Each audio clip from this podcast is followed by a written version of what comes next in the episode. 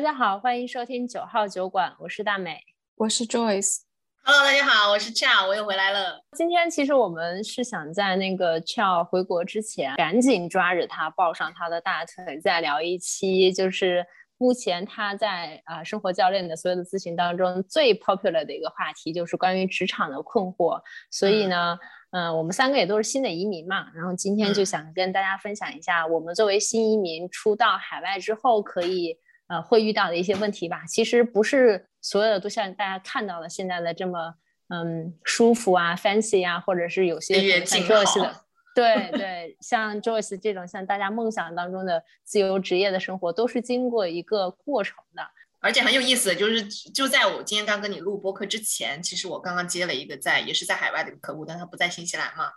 那我听了听他的挑战，其实大同小异的，跟我们这个新移民到新西兰之后要经历的一些 struggle 是很像的。嗯，就是我们作为新移民跨越国家的这种，跟你在国内初入职场，从毕业学校的环境入到职场环境，还有各种这种升迁的过程，会有类似之处吗？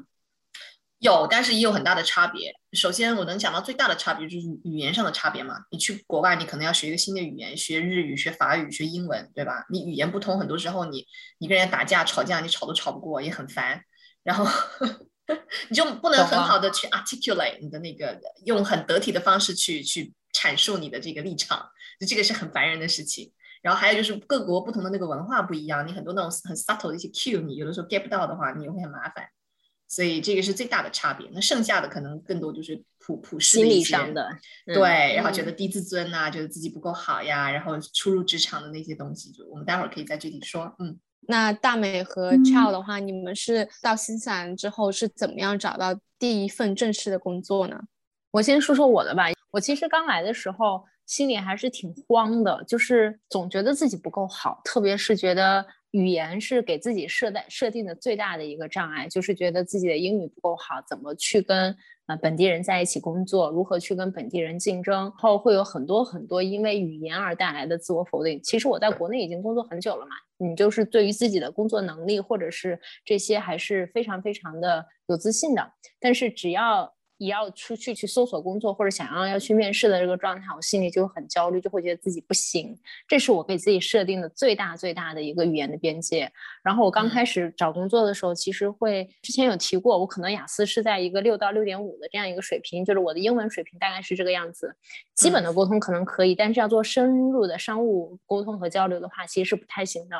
然后我当时刚开始看工作的时候，就会就会想要说，先去看那种啊，有没有一些是对呃。双语的需要中文和英文两种语言的，或者是说有一些跟中国市场相关的，不是很敢看整个西方市场或者是所有本地市场相关的工作，所以我当时是大概是经历了这样的一个心理障碍。然后我可能来了，其实没多久，因为我一五年待过一年嘛，还是有一些朋友在这边的，就大家可能介绍一下，就有一个朋友介绍了我去，他有一个朋友在创业，在做一个新的酒店项目，然后说想让我过去帮忙做 marketing 什么的，钱给的也还行，就是可以直接申请移民的那种。然后我就想，那 OK 啊，我递上去做一年，拿到身份，我可能就可以离开这个国家了，或者是说就搞定了嘛。那个时候也非常的目的性导向。所以我就先去了那个酒店，呃，工作。但是我做了一个月吧，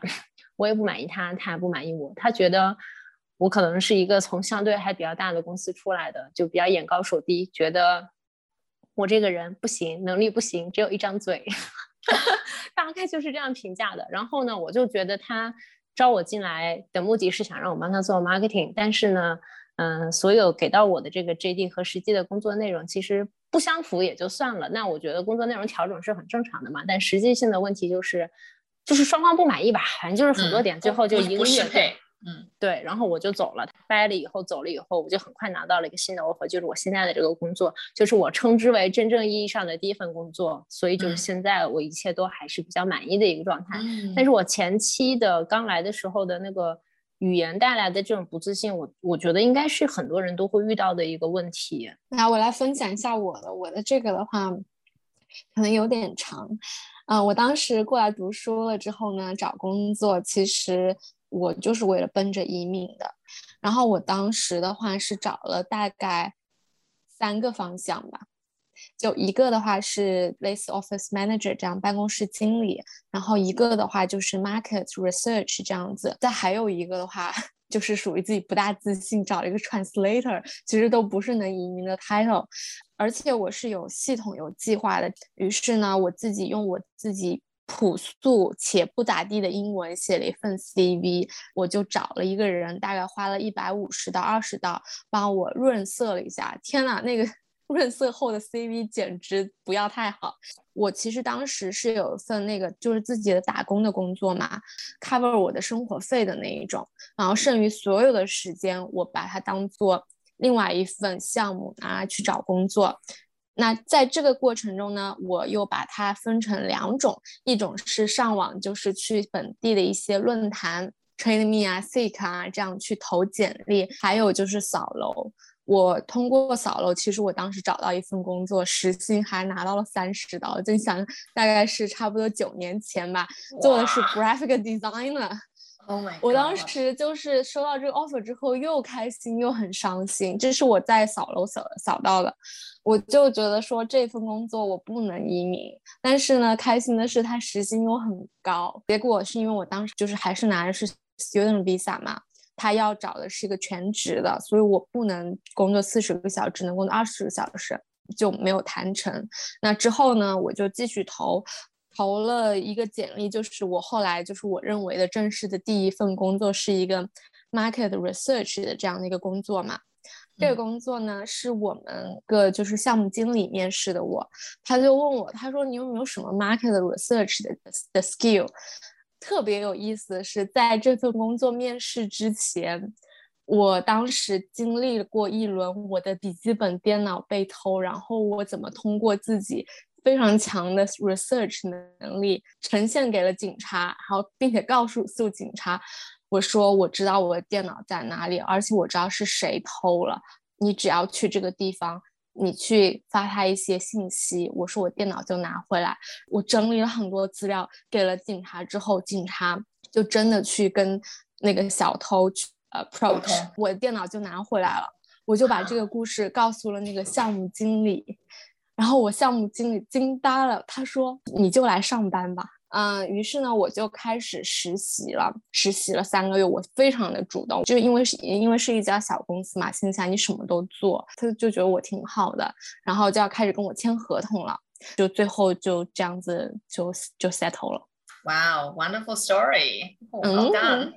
好多的 initiative，好多的 courage，好多的这个 self confidence 在这里面，太棒了。对，但是我就我现在说的好像很简单，但是在这个过程中，我收到了很多的这个 reject letter，就是哎呀巴拉巴拉，谢谢你啦，反正我们就是不要你啦。所以我需要每天跑很多很多步。我我之前爱跑步，我可能一周就跑个三次。反正找工作那段时间，我是天天都出去跑。嗯，对，正常的，一开始新移民找工作都是接到很多个 no no no no no no no no no no，然后最后几个 yes no no no yes yes no no，就这种的一个状态。对。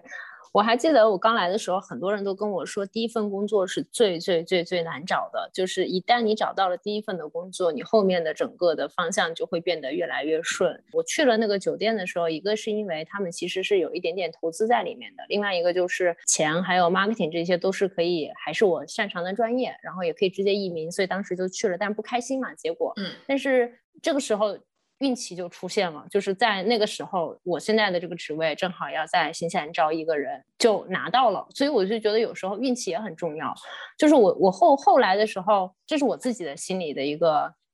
想法啊，我不知道大家会怎么想。就是我们可以讨论一下。就是我会觉得，就是能力首先一定是你在找工作时候最重要的一方面。但是我觉得运气也很重要，因为在我刚好要离开那个工作的时候，我拿到了现在这个新的工作以后，且我认为这份工作非常的不错，所以导致我在刚开始，我可能大概是在来第四个月还是第五个月的时候拿到了这个 offer 以后，我后面这几年我就做的很开心，然后我在融入的时候，我觉得我也 fit in 进去了，且我觉得各方面我没有什么特别不满意的。但是我自己有想过，如果刚开始我刚从国内过来的时候，我没有拿到现在的这个工作，我可能去做了别的事情，为了委屈去拿一个身份而先干了一个小公司，嗯，我觉得我可能会不开心吧，因为我有朋友也是可能去了一些稍微不开心的工作，虽然可以申请身份，但是在后期职业转型或者后期融入文化方面，他们其实遇到了一些问题的，也有一些回去的。所以我一直觉得，就是能力跟运气是两个比较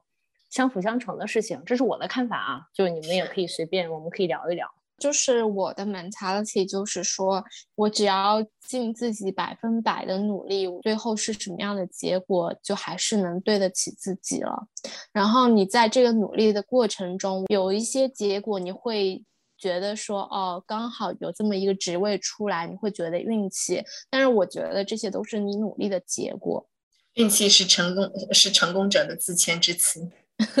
笑呢？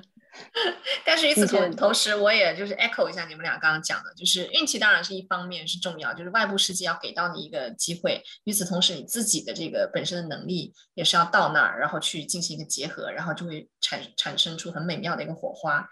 那我觉得我的故事的话，就讲起来就也很有意思吧。啊，我当时学选专业的时候，很多中介就跟我说，哎，你就读个商科呀，什么不拉不拉，读个 marketing，就大家都都这么说，对吧？但是我就非常的坚持己见，我就我就选了一个 event communication，一个非常冷门的专业，活动传媒宣传，然后是一个一年的一个课程。当然，在读这个书的时候，我就非常明确的就是说，出来之后我要做一个 event coordinator，啊，或者说 wedding planner，就类似这样的一个 job job title 就可以帮助我移民嘛。果然到后期证明我的这个当时的这个想法跟方案也是也是可行的，是正确的。毕业的时候快要快要开始找工作了，我就在想说。我当时不知道为什么就已经有这种很相对而言比较成熟的一个找工作的一个 mentality，就是我在找工作的时候不太向外看，我是向内看的。什么意思呢？就是我从自身的这个技能出发。我们刚刚说技能加运气，然后会产生很美妙的火花。很多来找我做 coaching 的客人，会觉得我没有技能，啥啥都不行啊，吃饭第一名，就这种感觉，干饭人。对，但是其实你真正跟他们坐下来，去 go through 他们之前做过的。一些很好的项目呀，一些高光时刻呀，生活中他们的一些心流时刻啊，你会发现每个人其实都是有技能，都是有自己感兴趣的那些领域的，只是平常大家没有去去筛选这些东西，然后大家觉得哦，我没有什么技能。然后还有一个就常见的误区就是，但是这个技能就是都是国内的技能，国内的技能怎么了？到这儿一样能用，transferable skills，就英文当中有个词儿啊，然后你自己觉得它能用，你，这个自这份自信就可以在面试的时候传导过去。还有一个的话就是啊，很重要的啊，会觉得说自己英文不好呀，然后这样那样啊，就进行很多这很多这些 barrier 啦。但是真正找工作的话，其实就是两大块儿，一个是你的技能，一个是你的感兴趣的方向。我当时就从这两块上往我自己身上挖了挖。我说我现在能有什么技能？我的技能大大概就是活动策划，我是挺挺擅长，也挺喜欢的。之前在华为也干过，都是走得通的，我自己不讨厌的。然后这个行业要选什么？我当时想了很久，什么化妆品行业，什么零售业，然后布拉布拉布拉想了很久，然后最后想说，其实我在新西兰也就是一两年的时间，然后做过国际留学生，那其实我懂得最多的就是国际留学生这一套了。然后不管是从中介打交道，因为我所有的签证都是我自己做的嘛，然后移民局的签证，然后学校的学就是学学校课程的选择，我当时做了大量的 research，然后对留学生的整个 life journey 有非常好的一个了解。那我想说，那我就想要做国际留学招生这一块的，跟活动策划相关的活动啊工作，就这样子，我就把我的方向定下来了，就是就定在了这一块儿啊，有像一个十字架一样，我终于有一个支点，有个交叉点了。当我一旦定了这个点之后，哎呀，那剩下的就很简单了，我就一家家学校电话打过去呗，问他们有没有空，我要不要招人呗。然后一家家邮件发过去呗，就这这些就都都不太难了。然后你的 CV cover letter 也不用每每每次都换了，就一下换 marketing，一下换 event，一下换什么 office admin，你总是在 out 你自己想要去 fit 对方的那个感觉，我就很难受。然后我当时的 approach 就是，我就这样，老娘就这样，我的技能在这儿，我对这玩意儿有热情。然后你那儿有没有需要呢？我们可以可不可以聊一聊？就这是我的 approach。这个这个我也蛮有感受的，因为我其实一开始不是只是为了功能性的想要去移民，去到一个我不熟悉的领域嘛。虽然工作内容是我自认为还是我擅长的这种市场营销相关的，但是我后来在发现我没有办法为了移民这个事情委屈我的工作，因为在那个时候工作对于我来说。的生活价值、个人认同感所占的比重还是蛮高的，特别是我刚从国内的环境出来嘛，它其实可能，比如说我的自我认同，以前我的工作会占到百分之七十到八十，现在可能只有百分之四十到五十，大概是我自己认为是这样。所以我在离开那一份工作之后，我我当时在找的方向就是我。完美的方向就是还是在互联网领域继续做 marketing，因为我在以前在互联网行业做了很久，所以我其实个人是比较喜欢这种科技公司的。我对于所谓的这种 retail 呀或者实体行业我不熟，旅游行业我也不是很喜欢。当时我的 focus 也是就像你一样，marketing 加互联网公司，但这个其实在呃新西兰来讲可能会稍微有点难，但是还是有一些 local 的公司的，所以那个时候我的标准是这个。我我其实没有特别多的用像 Seek 呀，或者是其他的这些网站。我我的 LinkedIn 用的还是比较多的。虽然我现在是不发什么的，但是我很 lucky 的就是在上面看到了我的这个职位。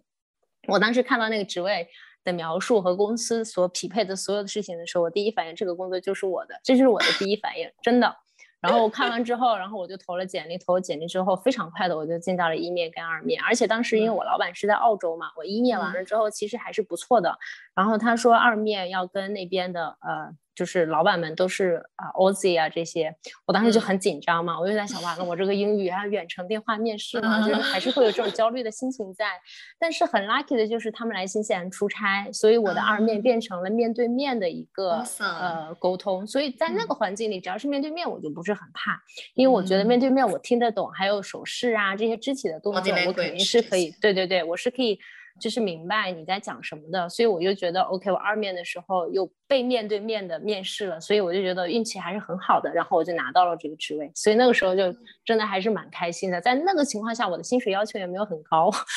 嗯嗯嗯嗯，就是一切还是挺顺利的，嗯，可以理解，开心到现在。哎，太棒了！然后当时我我还没那个我的故事继续讲啊，就确定了那个方向之后，一开始打电话打了一圈根本找不着，人家都不要你，因为你没有任何的本土经验。这边都很讲求说什么要 Kiwi experience。我想说那鸡生蛋蛋生鸡的问题，就是 你不给我一个工作，我怎么哪来的 Kiwi experience 呢？然后后来我就没有办法，我就去那个跑去我的母校去去求了一下里面的老师，然后给了我一份 internship，就先做着做 intern 做了四个月，然后做 intern 的时候非常拼命。然后最后就差不多做了三四个月之后，我就拿着这个 intern 这个 experience，我再去又又打了一圈电话，发了一封发了一圈邮件，然后这个时候就开始有面试了，开始有老师会帮我去 refer，说我要去去什么别的学校，然后那一圈的那个面试下来之后，我就拿了两个 offer 嘛，然后我就想说那差不多了，我可以跟我的母校 say goodbye 了，然后我就跑回去跟我的母校说谢谢你们的培栽培，我现在可能要走了，因为我找到一份全职的工作，结果我的老板说嗯，小姑娘你等一等，说我们也想 offer 给你一个机会。然后就拿到手软，对，就蛮幸运的吧。那个时候感恩老板的赏识，然后那个老板因为他自己本身是英国人，所以他也知道说我有移民的诉求各个方面。然后当时 JD 就基基本上是贴着我的那个移民要求来写的，然后特别好，然后薪资啊那些就都不用说了，嗯，就很很顺利的，然后就。拿到了这个大学的 offer，没多久，然后就对拿绿卡就移民了。当时没有用到任何的 seek 跟 train me，因为我知道我要的工作的范围就在这这个十八所理工呃八所高校里面，就就在这里面会产生，嗯。所以我觉得这样子讲下来，internship 还是挺重要，因为我也是差不多实习了三个月之后才拿到这个 job offer 的。觉得有了实习经验的话，一般公司还会比较倾向啊，你还有一些这种 local 的 work experience 这样子。对，而且也给到你自己一个很好的机会，真正去体验，说我到底喜不喜欢，就是这个行业这个类型的工种，或者我喜我想要一个什么样的团队，我想要做一份什么样的工作。很多时候找工作就像买衣服一样，这衣服在橱窗里面看着很美，穿到我自己身上，我感觉我像根香肠，就那种感觉。所以还是就是有实际的体体验比较好。我当时还做了其他的一些 internship，其实就是我也跑到那个 event agency 里面去做那个 event 的那种真正的那种 agency 的那种 event coordination，我就完全的不喜欢。我觉得那个对我而言太 corporate driven，然后不是我的 style，跟我的 life purpose 不符。但在大学里面的话，你是服务国际学生，帮助国际学生，它跟我的这个 helping others 的这个 core values 是相符的，所以那份工作就做得非常嗨，然后人生巅峰那种感觉。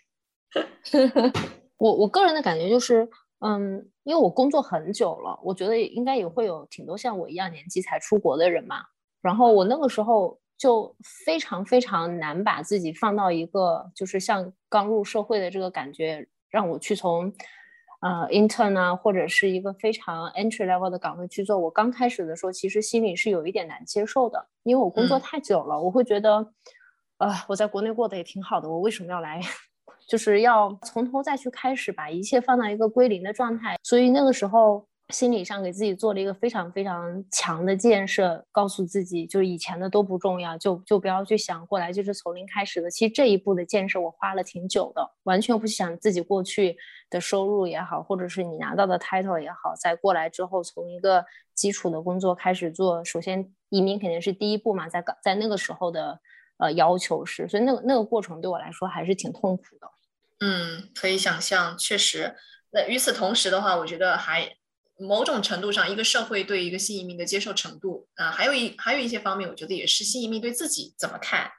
这个也是挺重要的。因为我知道我身边有一些人是从英国呀、美国过来的，然后他们的那个状态就是非常觉得说我在海外的经验都是非常的 valuable，然后他们也很懂得怎么样去销售他们自己，然后把自己就是说的特别神乎，然后。到这边来拿到很高的薪水啊什么的，所以我觉得一方面是他们到底会不会答应你讲的，但是另外一一个方面也是你真的怎么去看你自己，呃，怎么样看待你自己在这个 labor market 上的一个一个一个位置。待会儿可以跟大家分享，就是我现在在自己在做的另外一份那个合同啊，一个 contract 里面，我自己在做教练之前跟做教练之后，我的这个整个心态的完全不同的变化，以及我跟他们怎么去去设呃设定这个边界，然后怎么谈薪水等等这些方面的一些。不同，就当你的心态变化了，你整个东西都都不一样了。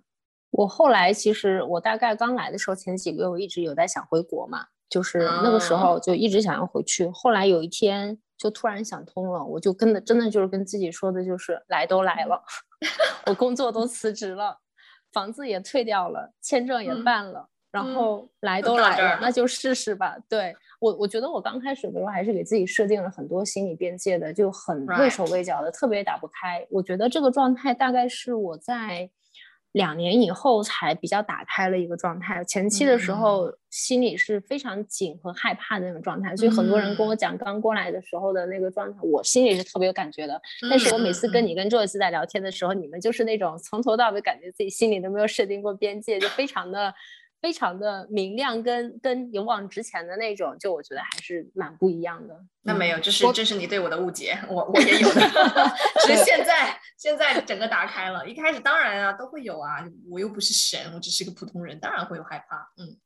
就我当时因为在 working holiday 当中跟我的一个男朋友分手了，我其实一回到国。就差不多一个星期之内，我就感觉到自己特别痛苦。我当时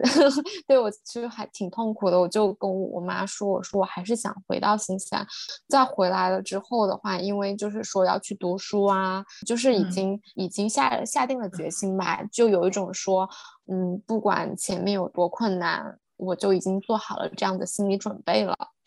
而不是像，因为我觉得大美可能是因为她在国内有一份比较好的工作，他属于说我放弃了国内好的东西，来一个未知的东西，可能这个未知的东西它会变得很差，就比如说我我会倒退个就是很多这样子，所以你会有这样恐惧。那像我这样子属于什么都没有，做了一个决定，然后就勇往向前冲。对我们可能代表的不同人生阶段过来的人吧。嗯嗯嗯。那我们分享几个我们刚开始在这里工作的时候，觉得呃这边跟国内或者是觉得比较有意思的一些点吧。嗯，比如说啊，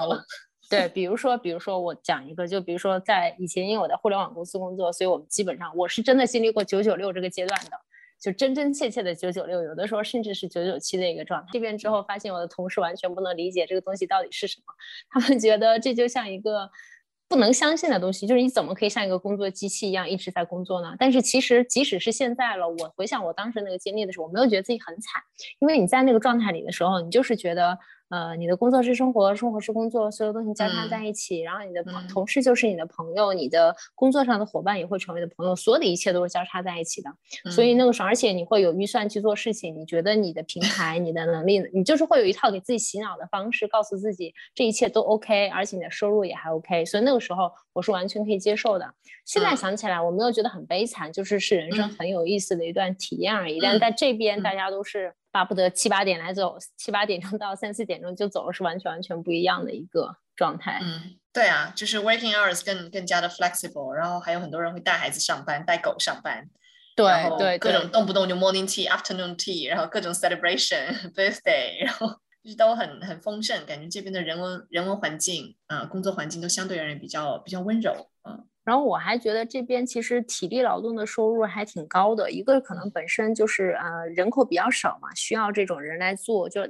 大家基本上平时也不太愿干这种体力活，所以体力劳动在社会体系里面的这个价值还是蛮高的。你去建筑工地呀，或者是你在做一些高危的行业，你可能能够拿到五十、一百甚至两百这样的一些时薪，就比你上一个正常的班是要多。多一些的，但这边可能总理一年就挣个四十多万，你再差，你刚毕业你挣个四五万，你们的收入差距只有十倍这么小。嗯，对，确实。这次你还有什么比较敏，就是印象比较深刻的区别吗？我自己的感悟吧，就是有三点。第一点的话，就是在我刚开始入职的时候，他们会问你有没有什么问题，通常我就会说没有问题。我不知道为什么后来每一次一定要让我发表一些自己的观点，我就开始发表了。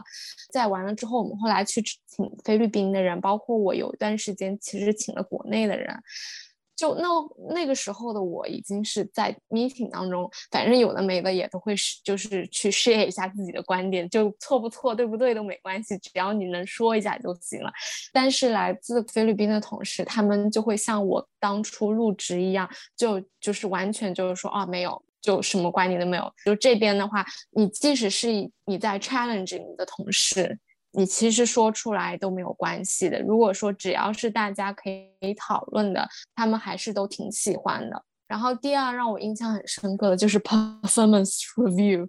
我第一次记得跟我老板 performance review，就是俗称。涨工资的时候，我居然哭了，因为他一上来就跟我说，就说我做的不好的事情，觉得我哪里可以提高的，那我哪受得了？我就觉得说你怎么就啊说我这个 need improvement，我直接就哭了。呃，后来我慢慢的也知道了，在这个 performance review 的时候，你要自己准备好。作为亚洲人或者中国人会比较内敛一些，觉得说我做的好得你来发现，但是呢，你得告诉他们我做了这些东西，有一些东西可能你自己觉得说是很小的事情，但是你一定要把它每一条每一条列出来。对你来说你觉得很小，但是对公司来说就是一个呃 contribution，而且做这个 performance review 的时候，他们就是会为了压你这个东西，就我觉得是一个 battle，你知道吗？negotiation。第三个的话就是那个 social 的东西地方很多。啊，其实我到现在，我觉得我还是比较 struggle，就是，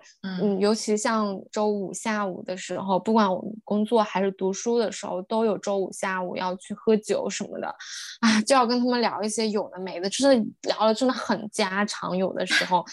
我我对我来说，我就觉得就有啥好聊，但是。这就是我觉得好像是一个 culture 的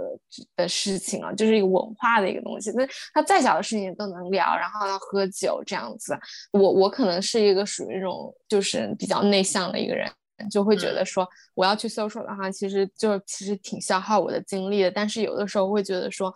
嗯，那就是要的，所以你就还是得去跟他们去讲讲话，聊聊最近发生了什么事情啊，这样子。嗯，这个大概是我自己啊的在海外职场的一些感悟吧。嗯，就是你讲的这些都很有很有感触。呃，然后如果说我这边再来添加的话，我觉得呃最明显的就是从 leadership style 上面去体现，就领导力的这种风格。他们这边整个 leadership 的一个 style，就是他们是觉得是，如果将来哈，就是现在在听这期播客的朋友，如果你在新西兰，然后如果你要就是变成一个所谓的这个 leader。啊，去面试这 leader 的岗位的话，很多时候有这些金句，你们可以 take away，就是，呃，人家问你说你想要做一个什么样的 leader，就一般很多时候比较受欢迎的就是我要做一个 servant leader，就服务型的一个领导，啊，就是你的工作进去不是去告诉 telling people what to do，而是真的是去啊服务他们，看看他们有什么需要，有什么帮助，你是可以支持他们的。与此同时，就是 enable enabling leader，就是你。能够给你的团队去赋能使能，你让你底下的人都特别牛逼、特别厉害，然后把活儿干起来。然后这种 leader 可能是比较在新西兰相对而言比较 popular 的，就是大家比较爱爱喜闻乐见的这种 leadership style。我补充两个轻松的吧。第一个是那个那天 EC 在跟我分享，他不是换了新工作嘛？然后他说，呃，我讲一个政治正确的事情。他在入职之前，HR 会给他打一个电话，说再聊一轮才会给他发 offer。然后呢，他跟我讲说，HR 打过电话来，也并没有问任何个人的问题，或者是这个叫工作工作经验上的，或者是能力或者 skill 上的问题，HR 打电话过来问的是说，我们是一个非常 diversity 的公司，然后我们这里有比如说各个国家的人，然后怎么着？呃，如果你是一个白人，如果你对一些同性这些同事或者是这项有什么问题的话，可能我建议你不要来这个公司。就是他针对这样的一个 diversity 的问题，给了一个 facial 的 call 来告诉你，我们是一个这样的公司。如果你有问题，可能我们是不能 fit in 的。对，所以你可能要重新考虑一下这个工作适不适合你。然后我当时就哇，这样的吗？然后这个是我最近听到的比较印象很深刻的一个例子啊。嗯，还有我其他的一个另外的其他的感受，就比如说。补充一个福利的问题，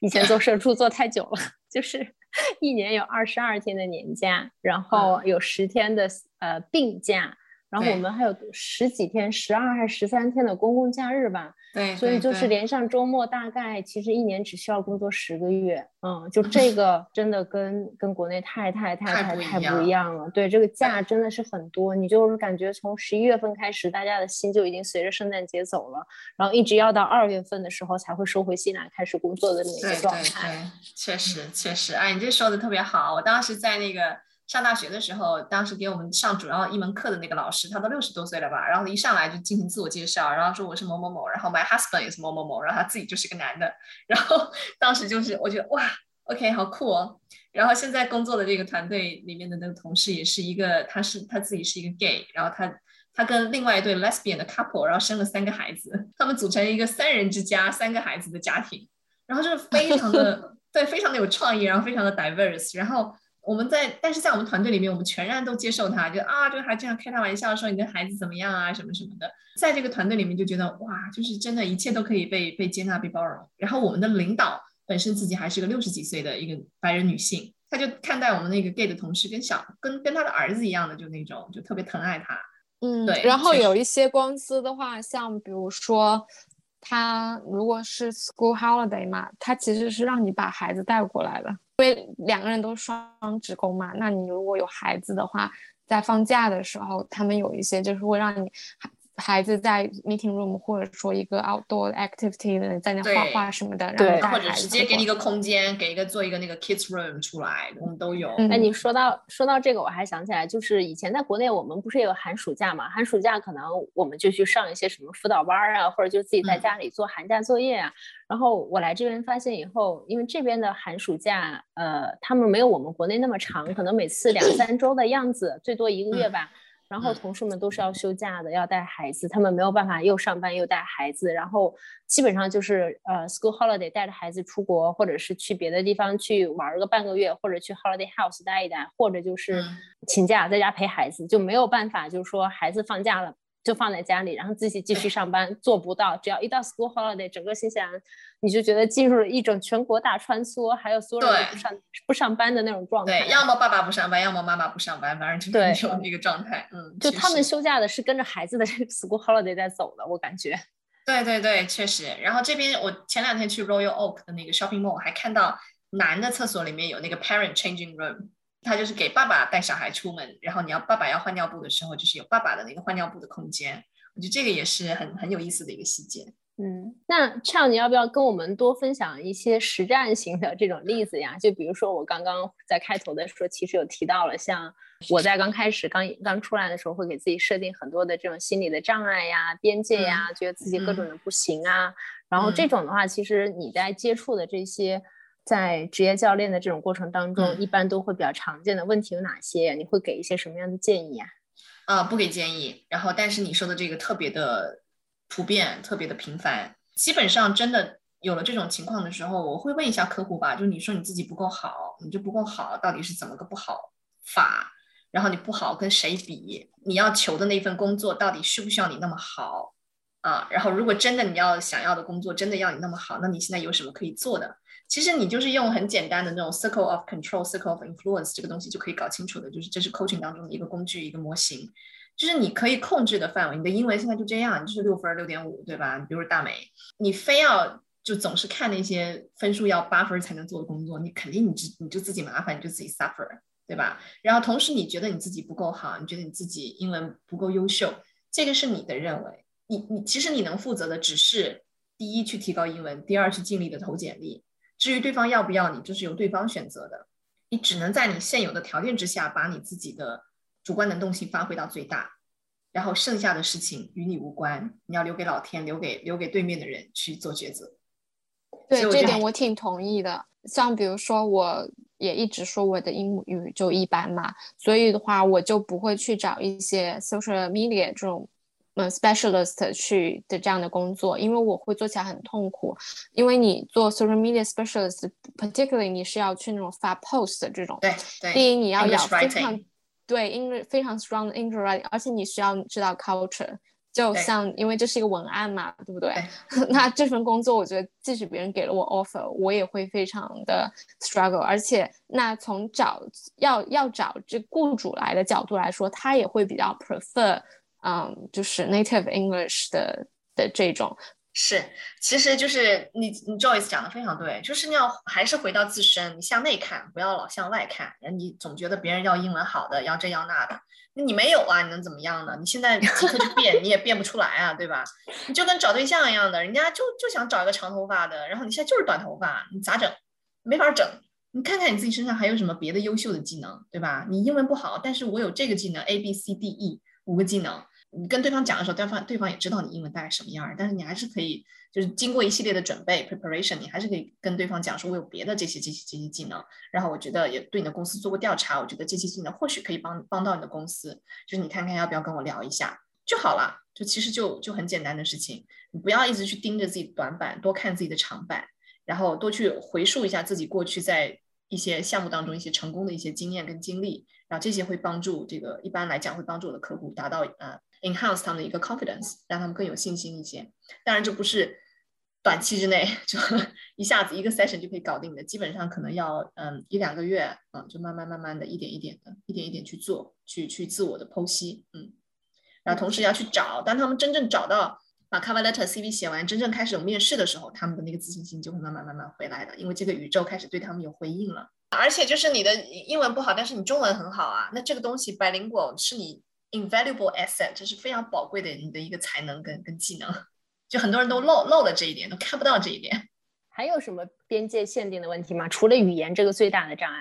哦哦，对边界的问题真的要好好说一说。就是我我的客户太多了，在这个新西兰职场刚入刚入职的时候，就是很多被 PUA 的，然后就是因为自己的这个心态可能就觉得比较卑微，入职的时候或者在新的这个职场当中，很多时候就变成那种 yes girl，就是我 I used to be one of them。就什么都说啊，Yeah Yeah，I can do Yes，of course，no problem。然后就没有这个边界，然后 workload 就一大堆，然后天天就加班加到死那种。我在新西兰还是有过加班加班的一段日子，就是不太会 say no 的时候。然后这种的话，基本上是来自说本身自己的这个 self value 不是很高，然后也不知道怎么样去科学的，就是有有技巧的去 say no，导致在这个工作当中就会出现很多这种边界不清晰。然后而且 we teach other people how to treat us。就不要觉得别人对我们不好，很多时候是我们教会别人怎么样来对待我们。当你的这个状态、你的气场是很卑微，然后当你对什么东西都 say yes，只是要去展现你自己这个人，呃，需要被肯定，需要好像觉得自己很好相处，觉得自己很很 hard working 的时候，其实你是在给别人，你是在教会别人怎么样没有边界的对待你。所以你的 boundary 要自己去保护，你不能把这个责任推到别人身上，觉得他为什么总给我丢工作，他为什么不尊重我？我就可以跟大家分享一个很有意思最近的一个小 case。我不是新进了那个大学，然后再给他们做那个大学生的就业指导嘛。然后进去之后呢，我的那个同事是个印度人，跟我同一个团队的。不知道他是觉得我是传统的中国女孩比较好好说话，还是怎么地的。我然后他就是在没有经过征求我同意的情况之下，就跟学生们 promise 了说我会在某日某月过去给他们做一场 workshop。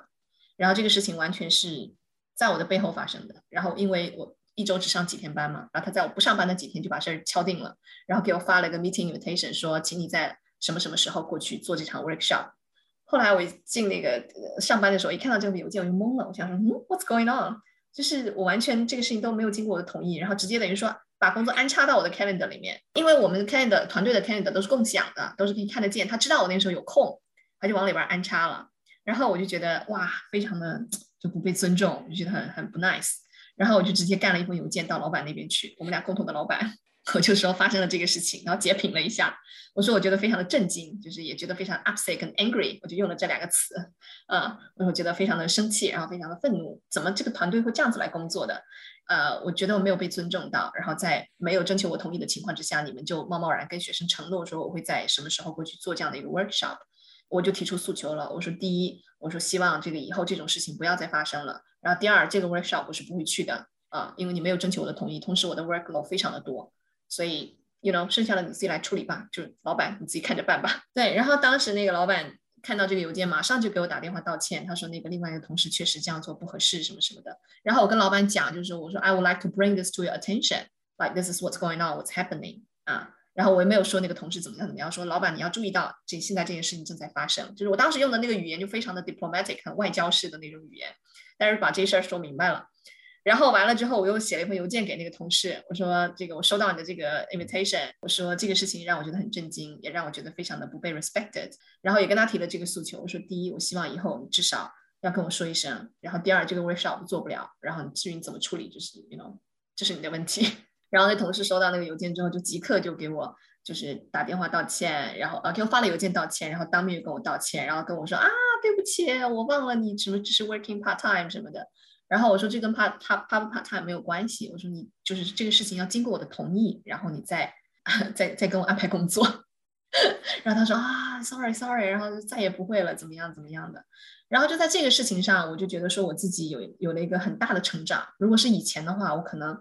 也不是说完全做不了，我可能就挤吧挤吧，然后就把这个 workshop 给做了，然后心里面会觉得极其的不痛快不舒服，但是也不敢说什么。但是现在的话，我就会很 comfortable 的讲说，哦，我就告诉你，在我的边界范围之内，what is OK，what is not OK，就是我没有说你怎么坏，你这个人自私，我来没有没有，我只是告诉你我我要什么，我的边界是什么。然后他后来还跟我讲，他说哇，他说你我觉得你跟一般的中国的女孩真的不一样，我不可以把你当做一个一般的中国女孩来看。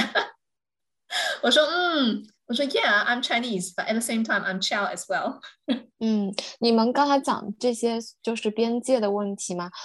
但是我有的时候会觉得说，我说的 yes，尤其是对老板这样子，对我来说是给以后带来更多的机会。他们会觉得说，他每次给我一些任务，我都 say 了 yes，而且我又把它很好的做好了。他之后有更加其他的 project 过一些新的东西，他会立马想到我。但是呢，我就是 say no 的时候，就是说我会觉得说这件事情我真的不喜欢做。我我完全就是同意你们两个说的这个 perspective，但是我自己这个人的 personality，我觉得我只要能做，我就是会接下来的。嗯，这个都没有问题，我觉得我完全也也同意你的那个站的这个角度，而且你提到了一个特别好的点，就是当你拿到一份工作的时候，虽然你的 JD 什么东西都是定好了的，但是在这个空间里面，你还是有很多的主观能动性可以去，you can shape the role into a role that you really enjoy。所以你就讲说啊，你想要做的是这些东西，你可能不太想做那些东西，所以你就有选择性的在某些程度上 say yes，某些程度上 say no。我觉得这个都没有问题，而且每个人 comfortable 的底线都不一样。可能我觉得工作十个小时我觉得够了，但是你觉得工作四十个小时，你觉得嗯还好，还有精力，then that's fine。就是 everybody's different。嗯，因为我觉得边界这个问题的话，是看每个人的说的每个阶段嘛。那像我这样想着说，我要把我所有的 skill 都最好的能能学到，然后之后我可以自己出来创业。所以就是老板给我很多的 task，我会说 OK OK，我就都能做。对，absolutely，就是你的内驱力是什么？你为什么要做现在这份工作？你是为了呃养家糊口，还是你是为了未来的创业？就是每个人的那个内驱力跟目的都不一样，所以肯定他在工作当中具体的操作方式也不一样。没有这种一刀切的模式，这个意识。接下来我们可以 move 到呃文化融入上了呗？这是一个很好的话题啊，文化融入怎么看？文化怎么看？文化融入就是刚才我 share 的两个点，还有这个 social 这个 part，我跟你说，我也是贼 struggle，你知道吗？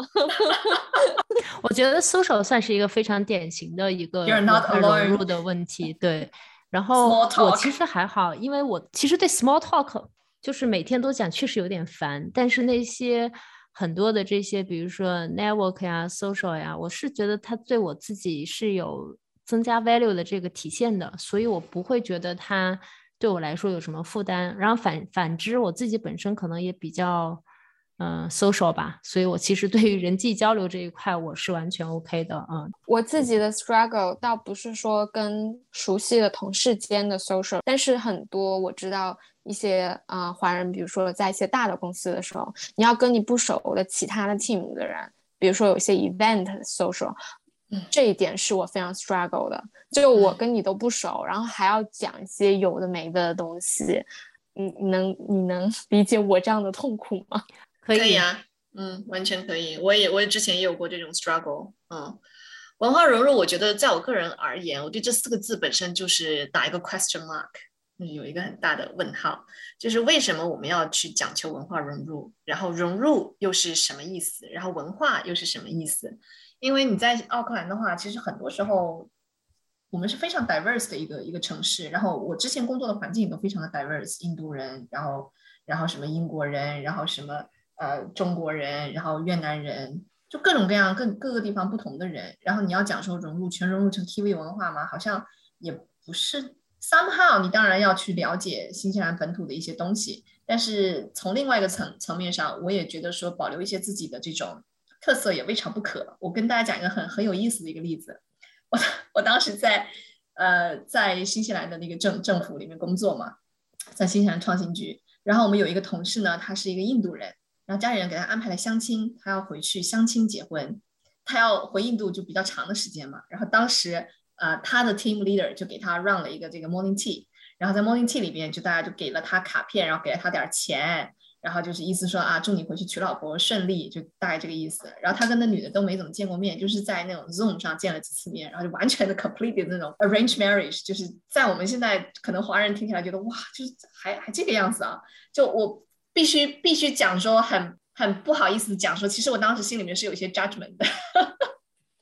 然后我就想说那个 morning tea，我看你怎么 run，你因为领导要讲话嘛，然后结果我就发现哇，他们 TV 的那种包容性真的是很让人感动，他就全程他的领导就全程用那种非常搞笑的那个语气在讲，他说嗯，他说我们这个某某同事要回去了，然后大家都知道他是回去讨老婆的啊，这个我实在是太羡慕他了，你要知道我追我老婆追了快十年，然后才把她追到手。要是我有像他这么负责的父母，然后可以直接就给我安排个老婆，他说我还费啥劲儿？然后，然后呃，他就讲，他说哦，我们都知道这个他的妻子，呃，就他即将他的 fiance 啊，是在 IBM 工作的，然后是怎么样，就是非常 talented 的一个 Indian lady，然后在印度怎么样的？就他其实对他的员工是了解很多了，然后包括他的这个家庭生活都了解很多，然后就跟我们分享。然后那那场讲话，我就觉得哇，特别的精彩。就是我觉得又搞笑又幽默又风趣，然后又没有任何的 judgment 在里面。因为这种 arrange marriage，你稍微一不小心就会，you know，产生一些很奇怪的。我自己会啦，可能对方完全不会，但我自己就会产生一些很奇怪的 judgment 在里面。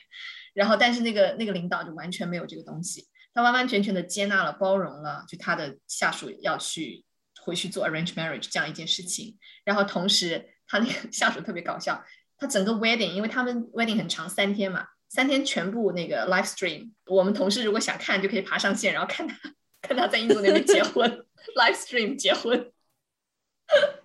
然后太有意思了。对，然后我当时就是你们在跟我讲这个文化融入这个话题的时候，这个案例就一下跳到我的脑海里。我想说，这是什么文化融入？他还是在保持他自己，然后新西兰包容了他，而不是他去包容新西兰文化。我分享一个文化融入的事情吧，就是我以前在国内上班的时候。就是我会穿短裤，会穿凉鞋去上班。然后有一天呢，我进到办公室，然后我们有同事过来出差，我们一屋子里面站了五个老外，全部都穿了西装，穿了衬 衣，打了领带。然后正好他们那天要出去开会嘛，然后我就穿了一个短裤，一个短袖进到公司了。我现场就石化了，我当时就觉得我跟那个屋子格格不入。然后我，然后从那儿之后，我就再也没有穿过短裤去上班。就是那一瞬间，我就觉得我跟这个公司完全不一不不融入，你知道吗？就是我可能还是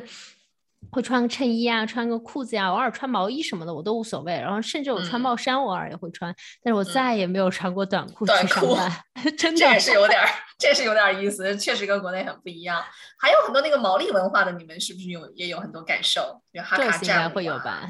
有，嗯，我们公司就比如说同事结婚或者家里有亲人去世，我们公司都会发红包，对，而且还可以挺多，一次给五百个，就说啊，就就给你你结婚了，就给你。然后想说，我当时怎么没结个婚呢？你说说这个，我又想起来一个，今年我同我同事之一，他爸爸去世了。在我们的文化里面，可能更多的是大家不会特公开的去讨论这件事情，可能会觉得你节哀这样大概讲一下就可以了。但是那天，因为我是第二天要去休假了，正好是那一天发生的事情是葬礼。然后我另外一个同事说：“大美，明天早晨八点钟我会从公司出发，我们一起去参加他啊父亲的葬礼。”然后我当时，我第一反应，我当时是震惊了的。我当时就在想，我们三个虽然很熟啊，但是我就在想，你要邀请我去参加他父亲的葬礼，这个是我当时特别特别意外的。因为一开始我听到他在办公室里订花，然后我说你算我一点，我觉得呃，就是这是我的心意嘛。但是他当时邀请我去参加葬礼的时候，我真的是非常非常的震惊，我就没有想到，就是说，OK，我们可以去这样去去参加这个事情的。对，这个我的。印象很深很深，嗯，他们这种 funnel 这种 community 的概念特别强。我有两个问题，其实想跟 Charles 讨论一下，就是一个呃，一个叫瓶颈期，一个叫舒适区的问题。嗯，因为我自己现在就是遇到了一个问题，就这个工作我做了马上三年了嘛，从收入呀、工作内容啊，还有公司环境啊各方面，我都是很满意的。然后呃，同时我觉得他也给了我一些相相对的自由。嗯，然后因为我是 contract，也不需要给太多的 KPI，所以我的生工作就是工作，生活就是生活。反而因为这种自由的关系呢，我可以在嗯线下做很多自己喜欢的其他的事情。嗯嗯。但是你知道人很贱嘛，然后有的时候我就会问自己说，哎，是不是过得太舒服了？是不是应该去换一个工作，找一个收入更高的，或者是找一个呃更有挑战性的、更发挥自己社会个人价值的这种事情？我就偶尔会想一想。嗯，你觉得我这是一种什么心态？呃，这个也也挺常见的，就是你对你自己这个是否在舒适区的这个 struggle 啊，当你有这种感觉的时候，我觉得是，如果你是我的客户的话，我可能就会把你拉进来，然后做一个 core value 的一个 exploration。嗯，然后当你做完 core value 的时候，你可能就会发现说，你你去比照嘛，就是你的 core value 的 top five 是什么，然后你现在的目前的工作当中缺了什么。可能会让你产生这样的一些东西，或者说你做完之后发现说，哎，其实都挺符合的，可能是我自己 overthinking 啊，到那个时候可能才会有一个比较明晰的一个一个答案。这个需要具体的 coaching。我强烈推荐这个 core value 的，因为我觉得我就是知道了自己的这个 core value。我啊，我好像之前在上一期我们一起录的时候讲过，我这个尊重啊，还有这个 growth。这两个对我来说非常重要。然后那会儿我就感觉到，我老板有的时候就不是特别尊重我了。我说不是特别尊重我，就是比如说每天会给我开两个小时会，我就觉得他不尊重我。每个人对尊重的理解也不一样。是的，是的，是的。对对对，所以就是我要在这说一下，就每个人对尊重的理解不一样。我当时觉得，就是因为我跟他讲了我不喜欢开会，他还要跟我每天开这么多会。所以我就我就觉得不开心。然后第二就是说成长的话，我觉得我自己差不多已经学的差不多了这样子。嗯，所以我觉得知道自己的 core value 还是蛮有帮助的。嗯，是的，你可以对标，然后做决定的时候就会更快。就是到底要不要换工作，或者就是现在的工作要怎么样进行更好的调整啊？当你知道你自己真的要什么的时候，就相对而言比较容易一些。呃，瓶颈期的话，是我自己当时我觉得。可能我工作的领域比较呃特殊吧，因为也是误打误撞进去的，是做那个咨询类小的咨询公司啊。我们公司给的工资还不错，就因为我也知道老板工资多少，我觉得即使认识到我们老板的工资，我都会不是特别开心吧。就我当时有想到考虑这个，然后第二的话，我会想说，在这个咨询这个领域的话。我会意识到我是无法自己开一家咨询公司的，因为它需要非常 strong 的 network，涉及到了这个语言和文化的这个问题了啊。我在思考的过程中，我就会想说，我在这个行业和这份工作上面，就是到底想说自己能做什么？因为我一直是想着说自己能够出来做些东西的，感觉到遇到了一种瓶颈期，的确很舒服，就是工作是压力不是特别大，然后你的收入也挺好。但是也有这种，我刚才讲到的这种说跟自己的 core value 开始有一点点就是偏离呀，嗯，这是我自己个人的案例啊。一个方面是刚刚讲的说 core value 的一个探索，然后其实还有一个方面的话，我听到的一个很很大的一个声音是好像要更高、更强、更好啊，which is fine，you know，就是我们都想要 更高的工资、更高的 title、更高的 whatever。呃，但是在这个点上，我觉得如果是我的 coaching 客户的话，我可能会更想要了解，因为在 coaching 当中很多的 model，然后其中有一些这个 model 是专门在讲那个 fulfillment 的。就当一个客户可以达到一个 fulfill 的一个状态的时候，那这个时候可能跟他所做的这个呃赚多少钱关系有，但不是特别大；跟他做什么工作、做什么 title 就关系也有，但是不是特别的大。所以可能我会更想要去帮助客户去探索他在 fulfill 的那个状态之下会是什么样的一个一一个感觉。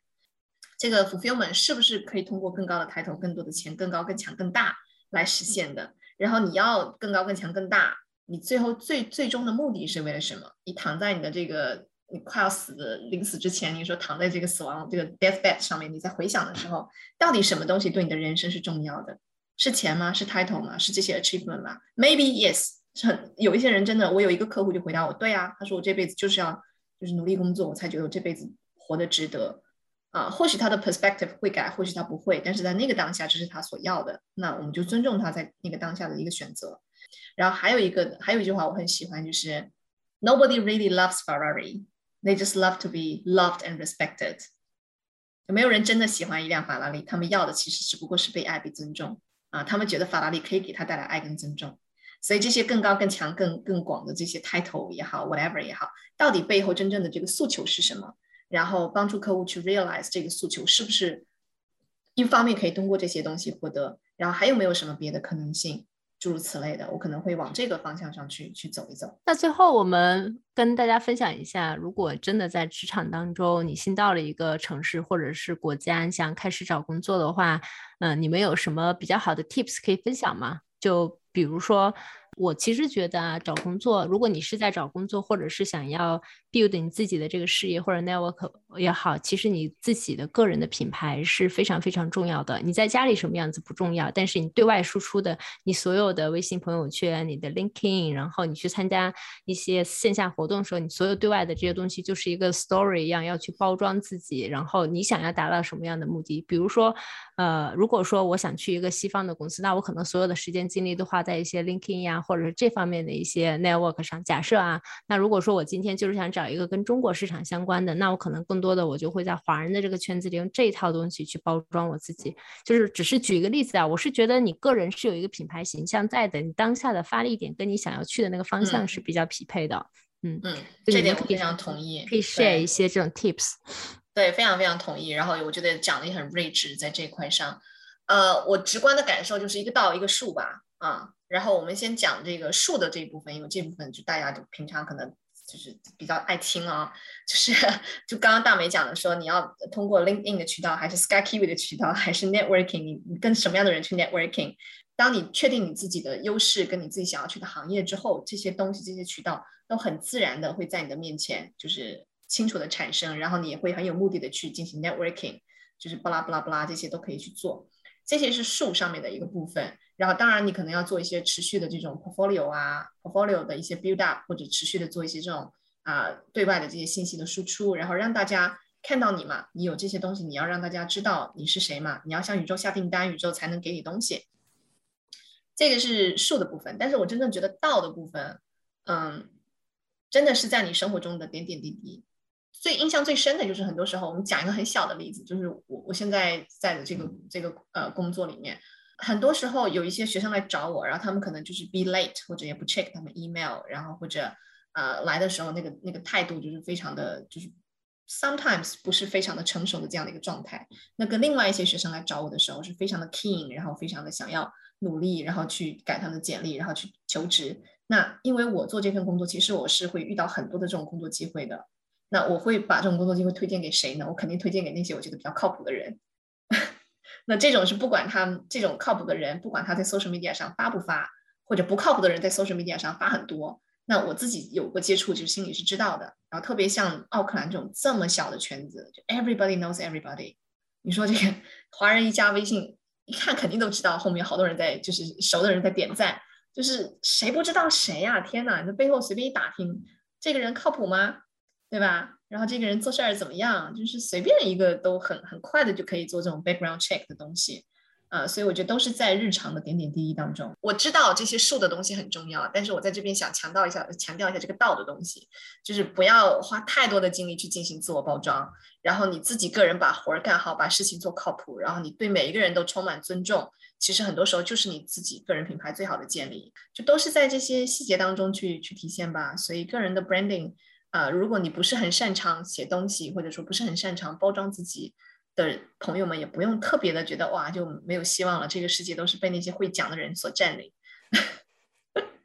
不一定的，不一定的。呃，Joyce 呢有什么这种方面的想试的吗？啊，我现在因为自己为自己工作，我都不在意这些东西了。就自己当老 板的人，这些东西我跟你说，就是都都是对我们对我来说都是浮云。但是在我之前为别人工作的时候，我会一年去更新一次。比如说我的 LinkedIn 啊，我也是用我之前说的办法，就是我会把我自己的每份工作稍微写一下，花钱请人帮我整个 polish 一下。就就这个点，其实我有个要要补充的，嗯，因为我自己虽然虽然说啊，不要刻意去做啊什么，但其实我在 LinkedIn 啊，就 social media 上呢还蛮 active 的，发这些 active 的这些东西呢，这些内容 social media 的。这些内容没有问题，就一方面，当然我因为我自己做教练，我要宣传我自己的这个教练服务，That's OK，我觉得这是也是有必要的，因为我有提供这样的服务，或许对方有这样的诉求，我要去找到那群对我的服务有诉求的人。但是与此同时，我也非常小心的在 checking 自己的起心动念是什么。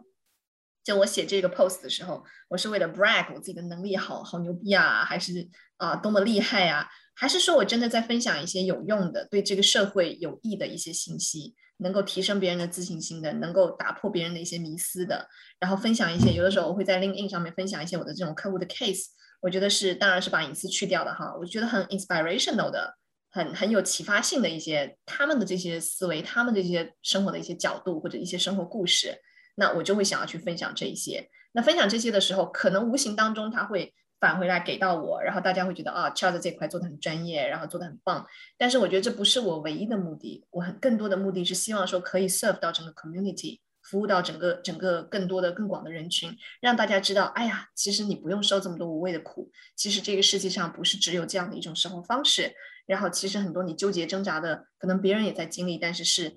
there's a way out there，就是 life doesn't have to be that hard。就这个是我可能很多想要去。去去弘扬的，就是去宣传的一些一些可能性一些点，因为我的客户们实在都太棒了，太精彩了，他们的故事。返回来来讲的话，做你的个人品牌的时候，很多时候你是要给别人增加价值，add adding values，不是只是为了单纯的 brag 你自己多么的牛逼，多么的厉害，不是很 sustainable 的一个状态。我觉得，我我这边最后其实有一个想补充的，我觉得是我过去这几年特别特别受用的一件事情，就是你不要吝啬去帮助别人。就是这个问题，不是说你去帮助他，你一定要从这里面得到什么好处。你来找到你的人，你在生活里不同场合碰到的人，他有的需求。我不是那种，就是说我我非常的无私，我一定要去乐于帮助别人的人。但是如果说我接触到的人，他们会有一些需求，你在找工作，你在比如说啊找房子或者是什么类似于这种的，我记到的，如果我看到了，我就会随手转发给这个人。嗯，真的会善小而不为，真的对，就是你你真的会在你点点滴滴认识的这些人当中，将来就会出现已经可以帮助到你的这些人。就这些能量场是是串在一起，可以被给被改变的。这几年我觉得对我的。感觉还蛮深的，就比如说我在这边，因为可能就是一个会议上认识了一个姐姐，然后。最早可能，比如说，因为可能我是甲方，别人是乙方，你会有觉得 OK，你是乙方，你来 approach 我，会觉得可能只是为了拿我的项目或者怎么着，对对吧？会有这样的想法。但实际上你接触下来，别人不在乎你这点钱，然后你只是大家以更多别样的方式，最后会有一些其他的合作，可能对你个人的一些将来的方向也会产生一些影响。就这些点都会对你将来会有一些影响。就你觉得你能够帮助到别人的，就尽量去帮就好了。确实，而且做一个善良的人本身就是。一种最大的快乐跟回报了，就是 自己就很舒服嘛。嗯，那我们今天差不多喽，然后俏应该会在明年年初就会去到北京，然后所以在国内的小伙伴如果想去找他玩的，想做咨询的，想要去跟他八卦的都可以哦。不仅在北京哦，应该会在全国各处到处跑。嗯，对我明年打算给自己 gap year 一年。嗯，那谢谢今天俏的分享，谢谢，感恩你们。好，拜拜今天节目就到这了，拜。